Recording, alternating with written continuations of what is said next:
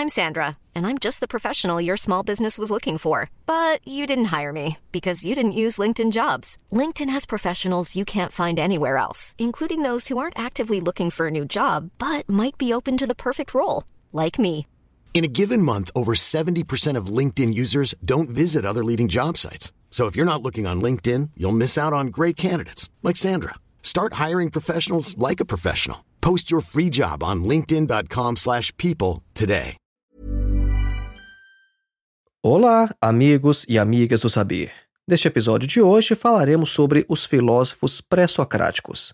Filósofos pré-socráticos são geralmente filósofos que viveram antes de Sócrates ou então foram seus contemporâneos. É, o nome é meio enganoso, né? Quando a gente fala pré-socráticos, parece que todos viveram antes de Sócrates, mas não. Alguns foram seus contemporâneos. E nós vamos fazer então um grande resumão e vamos apresentar alguns nomes que provavelmente você nunca ouviu falar. E você também vai se surpreender ao descobrir que alguns desses filósofos, que viveram há mais ou menos 2500 ou 600 anos atrás, já representavam algumas ideias que são extremamente atuais na ciência hoje. Então vamos lá, acompanhe.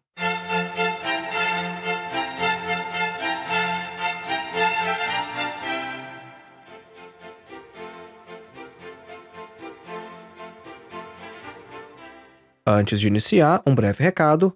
Faça sua inscrição em nosso curso de Introdução à Filosofia, dos Pré-Socráticos a Sartre. Nosso curso tem mais de 14 horas de duração, oferece total flexibilidade, pois não há data nem de início e nem de término, e você ainda recebe um certificado ao final. O nosso objetivo é colocar você em contato direto com alguns dos principais textos de toda a história da filosofia. Então, ao invés de você ler comentadores ou literatura secundária falando sobre os filósofos, não, os nossos vídeos vão te preparar para que você leia diretamente textos de autoria de Platão, Aristóteles, Sêneca, Marco Aurélio, Santo Agostinho, Tomás de Aquino, René Descartes, Immanuel Kant, Hegel, Marx, Nietzsche, Sartre, etc. Para mais informações, acesse o link que está na descrição deste episódio ou então o link que você pode encontrar em nosso site www.filosofiaepsicanalise.org. E o nosso segundo e último recado é sobre o meu mais novo curso, A Filosofia de Karl Marx, uma introdução.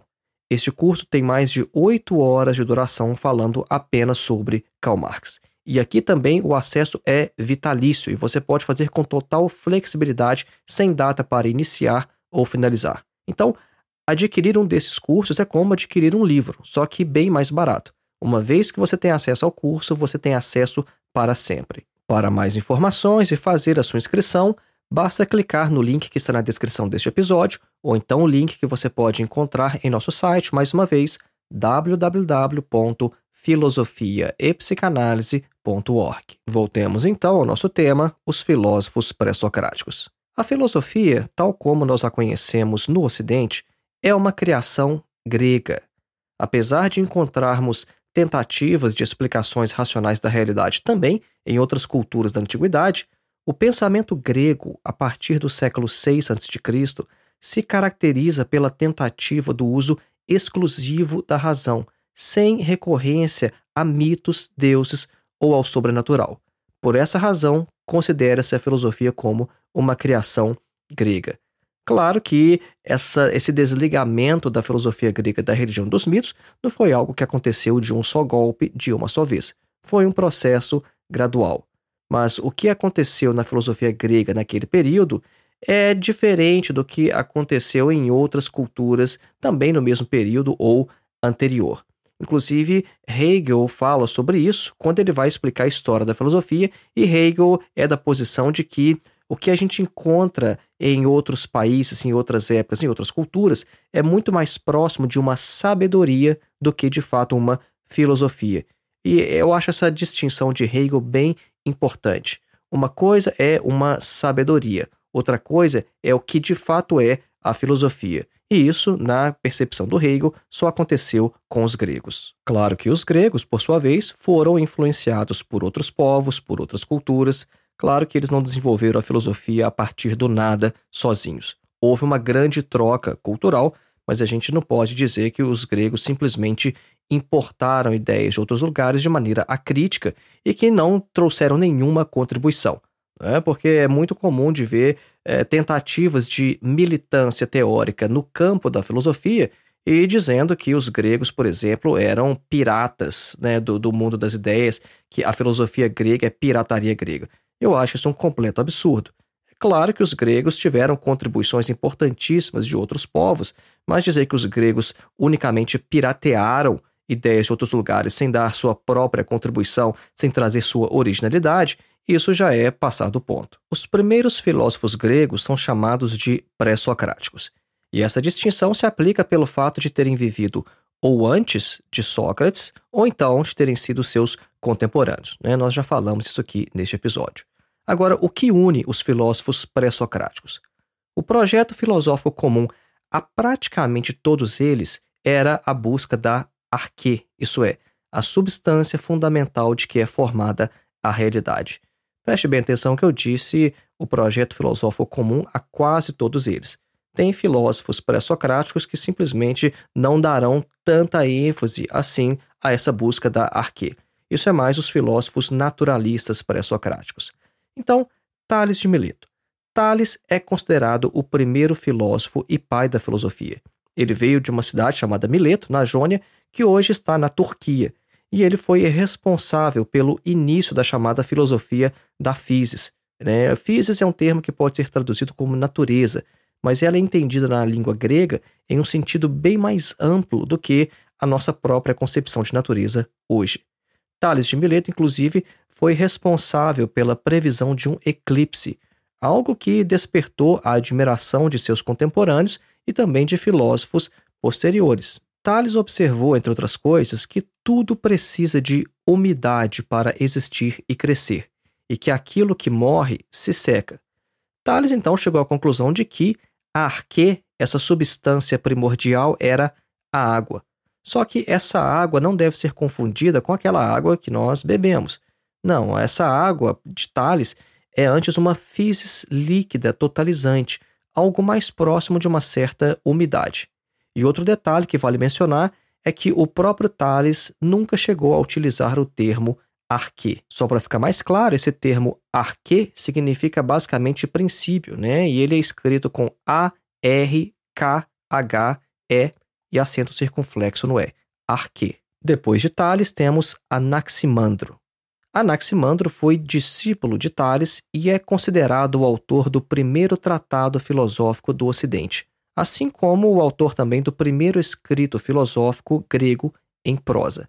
Ao contrário de Tales, Anaximandro se pergunta como e por que da arquê todas as coisas são derivadas. E Anaximandro não se contenta, então, em simplesmente descobrir o que arquê é. Então, Anaximandro afirma que a injustiça é a causa, a origem de todas as coisas. Só que por injustiça, Anaximandro se refere à predominância de um oposto sobre o outro. Então, a gênese do cosmo, isso é, de tudo que existe, na concepção de Anaximandro, se dá a partir de um movimento eterno, em que geram-se os primeiros dois contrários, o frio e o calor. E o discípulo de Tales foi pioneiro ao sustentar que a Terra não tem necessidade de sustentação material no espaço. E Anaximandro, vejam bem, ele também afirmou o seguinte: ele afirmou que a vida teve origem na água com animais aquáticos que evoluíram. Então, Anaximandro, discípulo de Tales, é um antigo precursor da teoria da evolução de Charles Darwin. Anaxímenes foi discípulo de Anaximandro e vai discordar de seu mestre. Ele vai propor um novo elemento como arquê. Para Anaxímenes, a arquê seria o ar. A origem de todas as coisas se dá na tensão da realidade originária que é a condensação e a rarefação. Anaxímenes se maravilhou ao perceber que os contrários eram gerados por esses dois estados do ar. Assim como quando a gente faz, a gente pode fazer um teste, né? quando nós sopramos em nossas próprias mãos o ar rarefeito, isso é, quando a gente solta ar quente pela boca, quando a gente sopra com a boca mais aberta, e o ar condensado, isso é, o ar mais frio, quando a gente sopra com a boca menos aberta, fazendo um biquinho. Tipo, quando né, a gente é, queima a mão, por exemplo, e a gente quer soprar para resfriar, a gente sopra não com a boca aberta, mas com a boca mais fechada. Então, Anaxímenes percebeu essa relação entre condensação e rarefação e, além disso, ele foi mais rigoroso, logicamente, do que os seus antecessores. Depois nós temos Heráclito de Éfeso, conhecido também como o Obscuro, porque ele escrevia e falava de forma obscura e não fazia questão que ninguém o entendesse. Né? Dizem que devido à sua misantropia ou ao desprezo que tinha por todo mundo e por tudo aquilo que era honrado em sua época. Heráclito propõe o fogo como arque. Para ele, o fogo é logos, é razão. E assim, a ideia de inteligência que estava implícita nos filósofos anteriores se torna agora explícita. Heráclito percebe a realidade essencialmente como movimento, assim como, por exemplo, o crepitar do fogo. Para ele, tudo é uma ininterrupta mudança, e daí aquela frase célebre: não se entra duas vezes no mesmo rio. Com isso, ele queria dizer que uma pessoa ao tentar entrar em um mesmo rio pela segunda vez, estará, na verdade, entrando em um rio diferente, que já fluiu, que não é mais da mesma forma que era antes. De fato, se a gente pensar bem, até mesmo a própria pessoa já estará, no mínimo, ligeiramente diferente de que quando entrou no rio pela primeira vez. Agora, há ainda uma discussão quanto ao fato de Heráclito realmente ser um filósofo que buscava um marquê. Há uma linha de interpretação que afirma que o fato de ele ter proposto o fogo como realidade básica fundamental seria, na verdade, uma negação de que exista uma substância estável que possa ser considerada a arquê. Só que a posição contrária é a mais aceita. E é interessante notar também que Heráclito é extremamente atual, porque Hegel afirma que não tem nenhuma frase, nenhum aforismo de Heráclito que ele não tenha incorporado em sua obra Ciência da Lógica. E nós sabemos que a dialética hegeliana está dentro do pensamento marxista, né, que Marx trabalhou a partir da dialética hegeliana. Então, se nós falamos hoje em dialética em Karl Marx e em Hegel, nós devemos muito a Heráclito. Depois nós temos Pitágoras. Pitágoras é alguém sobre quem nós pouco podemos afirmar com segurança, porque sua história é encoberta por mitos porque desde a fase final de sua vida, ele já não era mais visto como um humano, mas sim como alguém superior, um tipo de semideus. Para Pitágoras, o princípio é o número e os seus componentes. A doutrina de Pitágoras é difícil de reconstruir porque ele mesmo não deixou nada escrito, e muitas de suas doutrinas eram esotéricas, né? esotéricas escrito com S, né? porque tem a palavra esotérica que é escrito com X. Então, suas doutrinas eram esotéricas porque elas eram restritas a um grupo seleto de discípulos e iniciados e não eram divulgadas ao público geral. Para Pitágoras, o um número não é algo que existe por si só, mas é ele mesmo derivado de outros elementos que são indeterminado ou ilimitado, determinante ou limitante, ímpar masculino, par feminino, ímpares quadrados, pares retangulares. Outro filósofo pré-socrático muito importante é Xenófanes, que foi não só filósofo, mas também rapsodo, e foi o primeiro a criticar o antropomorfismo da religião grega. Pensador independente, ele não se filiou e nem criou nenhuma escola filosófica. Para ele, Deus é o cosmo. Ele considerou a terra e a água como os princípios, mas apenas de nossa terra e não do cosmo inteiro e chegou a apresentar fósseis marinhos nas montanhas como prova de que já houve água nesses locais. É algo que, quando a gente pensa hoje, né, parece algo cientificamente uh, muito mais próximo a nós, mas o Xenófores já havia percebido isso, uh, que os mares se movem ao longo da história e que lugares que hoje são montanhas, na verdade, têm fósseis marinhos e já foram, na verdade, ou o fundo do mar, ou pelo menos um lugar que já teve água. Depois nós temos Parmênides, também chamado de filósofo do ser. Ele teve como mestre um filósofo pitagórico e apresentou sua teoria das três vias do conhecimento. As três vias são a via da verdade absoluta, a via das opiniões falazes e a via da opinião plausível. Parmênides afirmava que o ser é e não pode não ser, e que o não ser não é e não pode ser de modo nenhum. Foi o principal opositor de Heráclito, o dialético, e identificava o caminho dos sentidos como o caminho do erro. O seu princípio salvava ou explicava o ser, mas não os fenômenos. E um dos filósofos mais interessantes entre os pré-socráticos é Zenão, que foi um filósofo que concentrou seus esforços em refutar os opositores de Parmênides. Zenão inaugurou o argumento chamado reductio ad absurdum, né, que em latim quer dizer redução ao absurdo, e foi o assim chamado fundador da dialética. Mas observando aqui que dialética é um termo que tem diversos sentidos. E quando a gente fala de uma dialética, por exemplo, em Platão, não é a mesma coisa de uma dialética em Heráclito, em Hegel ou em Marx, por exemplo. Tá? Mas de certa dialética, o Zenão é considerado o fundador.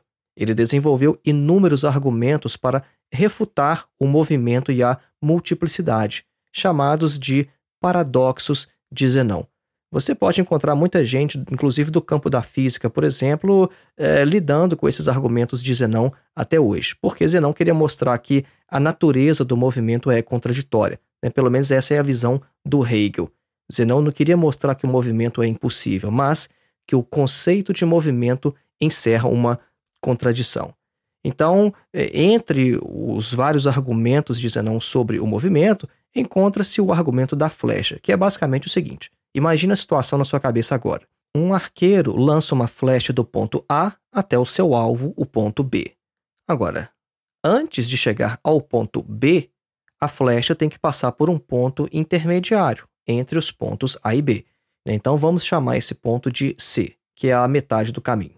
Agora, antes de chegar nesse ponto intermediário C, a flecha tem que passar por um outro ponto intermediário entre A e C, que nós vamos chamar de D, e assim sucessivamente ao infinito.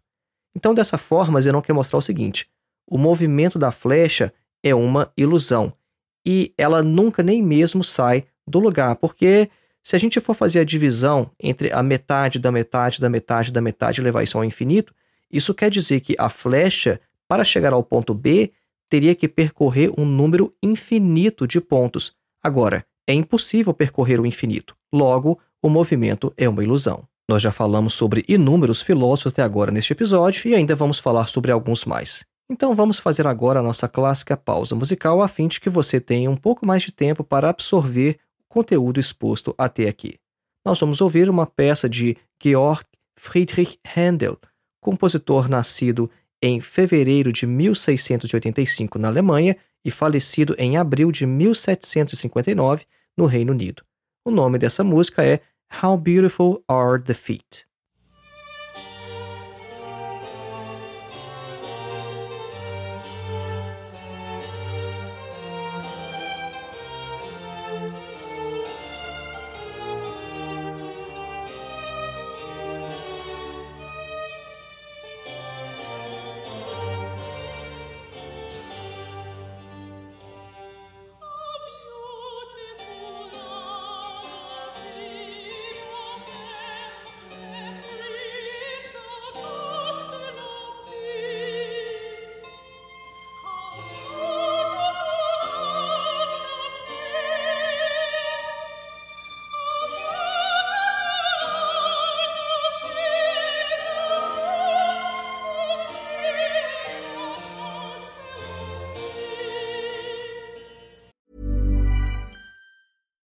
Deserves the best, and there's no better place to shop for Mother's Day than Whole Foods Market. They're your destination for unbeatable savings, from premium gifts to show-stopping flowers and irresistible desserts. Start by saving 33% with Prime on all body care and candles. Then get a 15-stem bunch of tulips for just $9.99 each with Prime. Round out Mom's menu with festive rosé, irresistible berry chantilly cake, and more special treats. Come celebrate Mother's Day at Whole Foods Market. I'm Sandra, and I'm just the professional your small business was looking for. But you didn't hire me because you didn't use LinkedIn jobs. LinkedIn has professionals you can't find anywhere else, including those who aren't actively looking for a new job but might be open to the perfect role, like me.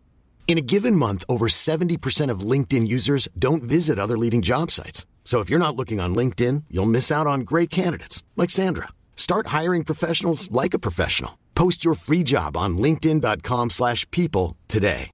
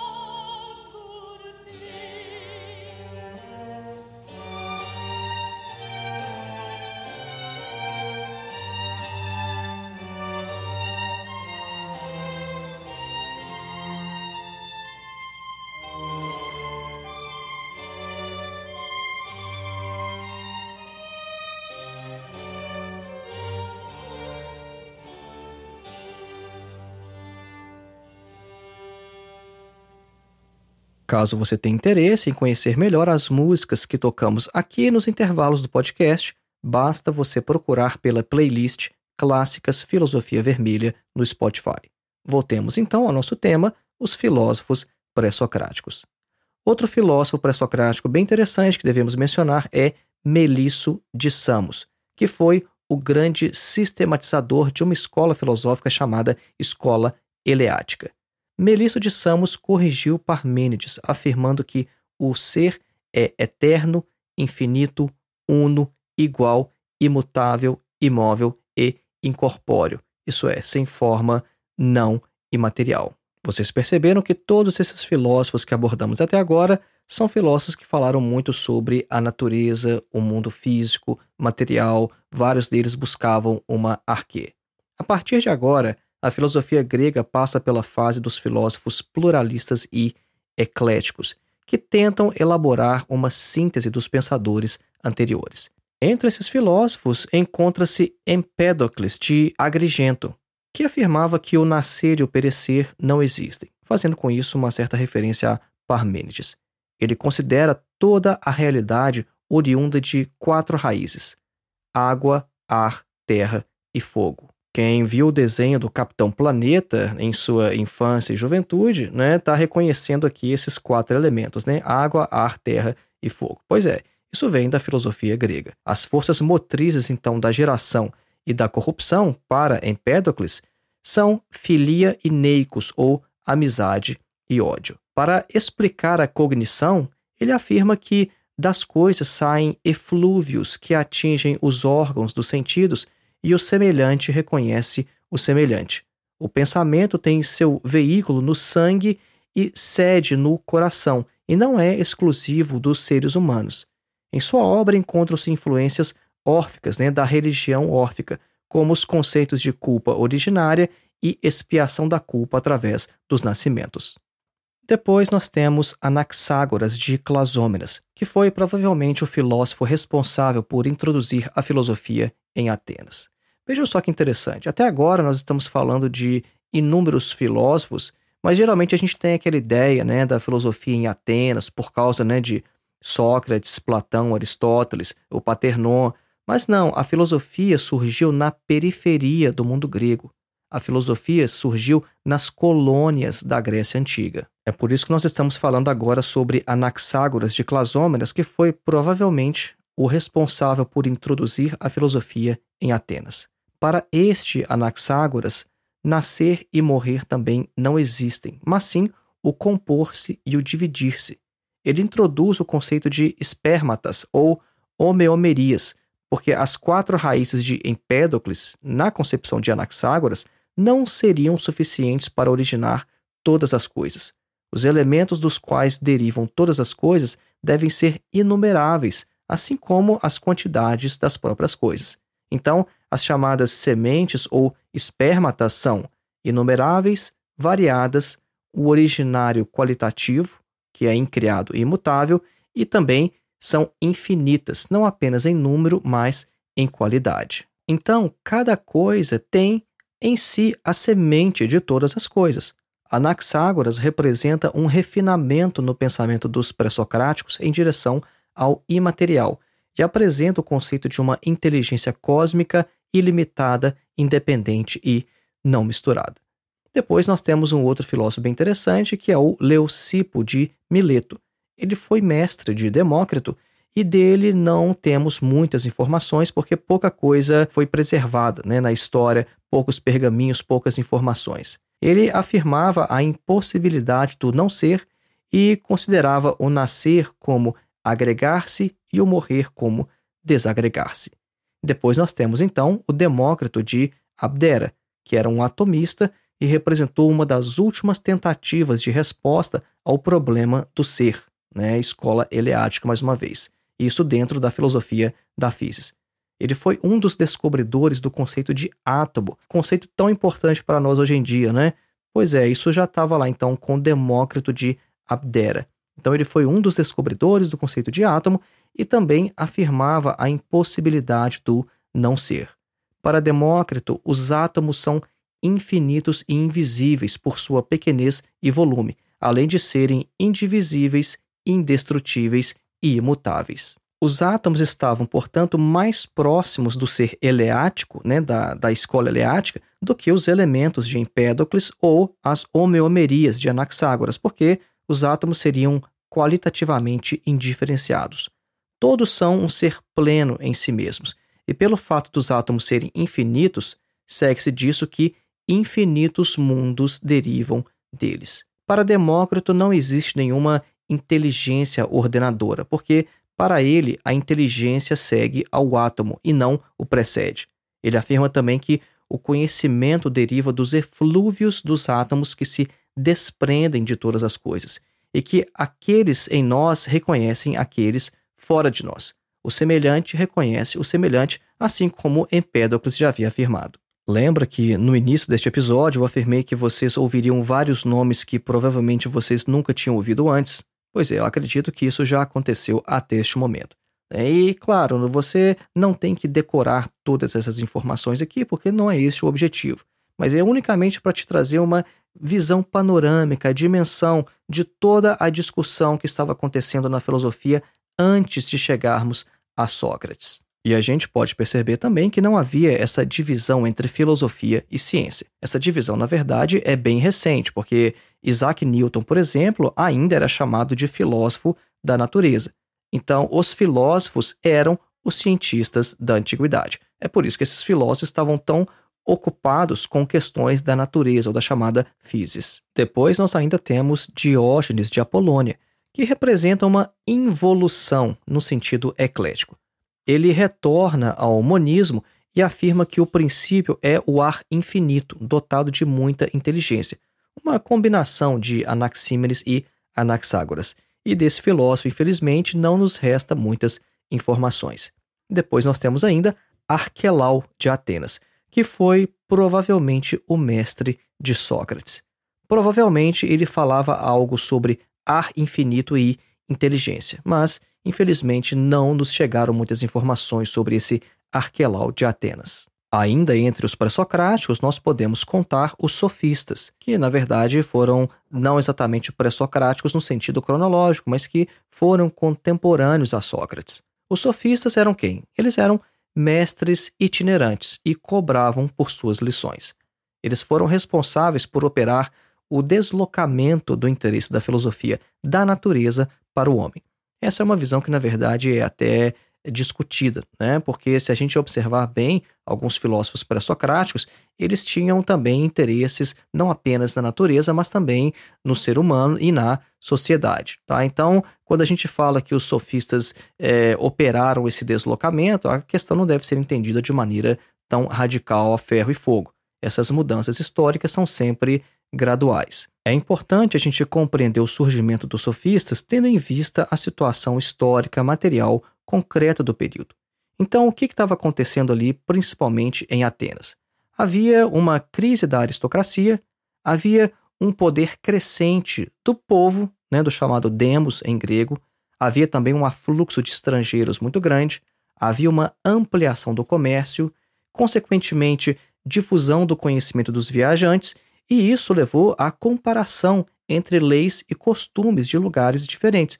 Isso é muito importante, porque os sofistas são vistos como relativistas, porque eles sabiam que certos costumes e valores que se aplicavam a uma determinada sociedade não se aplicavam a outra. Agora, nós temos que considerar também que os sofistas não são um bloco compacto em si, mas visavam as mesmas finalidades e com esforços independentes. Então, nós podemos dividir os sofistas em quatro grandes grupos.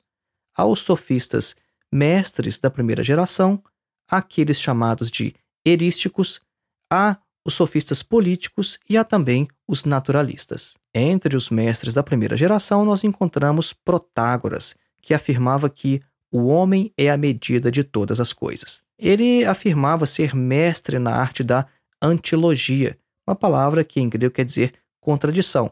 É basicamente o método de formular argumentos prós e contra qualquer questão, para tornar mais forte o argumento mais fraco. Então, se você falasse assim, Protágoras, eu quero é, fazer um argumento a favor do aborto ou contra o aborto. Ele argumentava para qualquer lado que você escolhesse. Ele era um mestre nessa arte. Entre os sofistas da primeira geração, nós encontramos também Górgias, que tem como ponto de partida o que hoje nós chamaríamos de niilismo. Para Górgias, não existe o ser e o nada existe.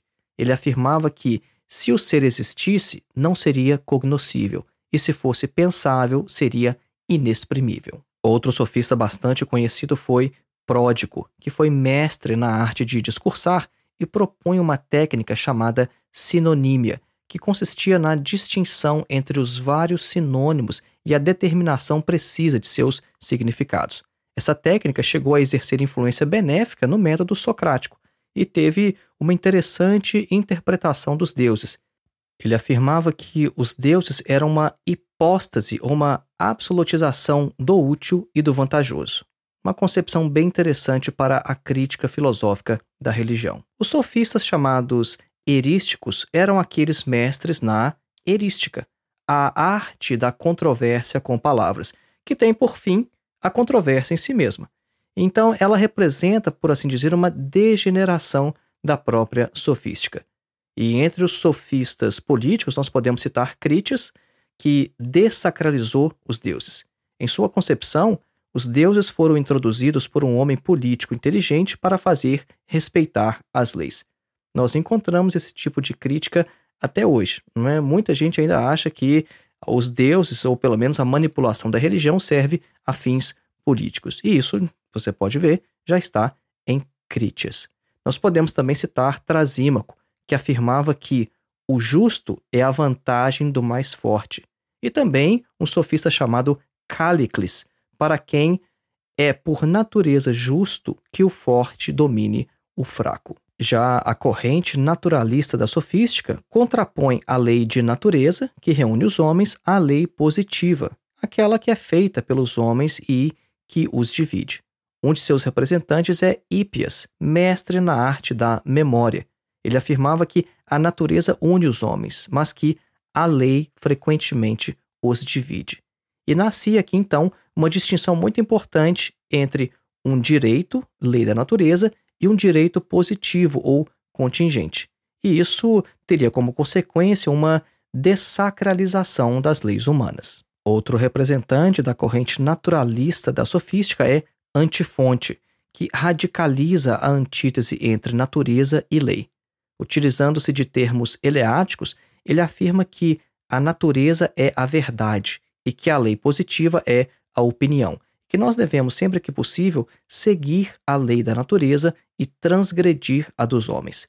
Ele apresenta algumas concepções igualitárias e cosmopolitas e chega a afirmar que qualquer indivíduo é igual ao outro. Então, de forma panorâmica e bem condensada, estes são alguns dos principais filósofos gregos chamados de pré-socráticos.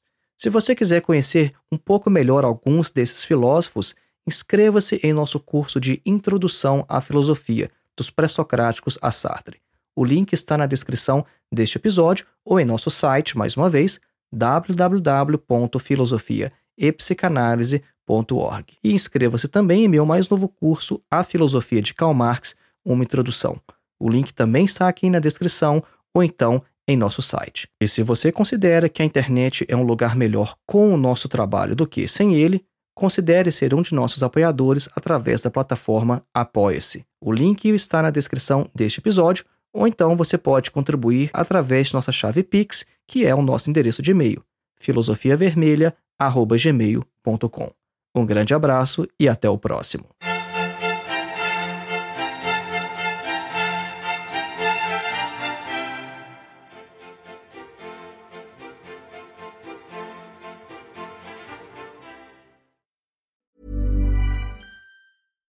Deserves the best, and there's no better place to shop for Mother's Day than Whole Foods Market. They're your destination for unbeatable savings, from premium gifts to show-stopping flowers and irresistible desserts. Start by saving 33% with Prime on all body care and candles. Then get a 15-stem bunch of tulips for just $9.99 each with Prime. Round out Mom's menu with festive rosé, irresistible berry chantilly cake, and more special treats. Come celebrate Mother's Day at Whole Foods Market.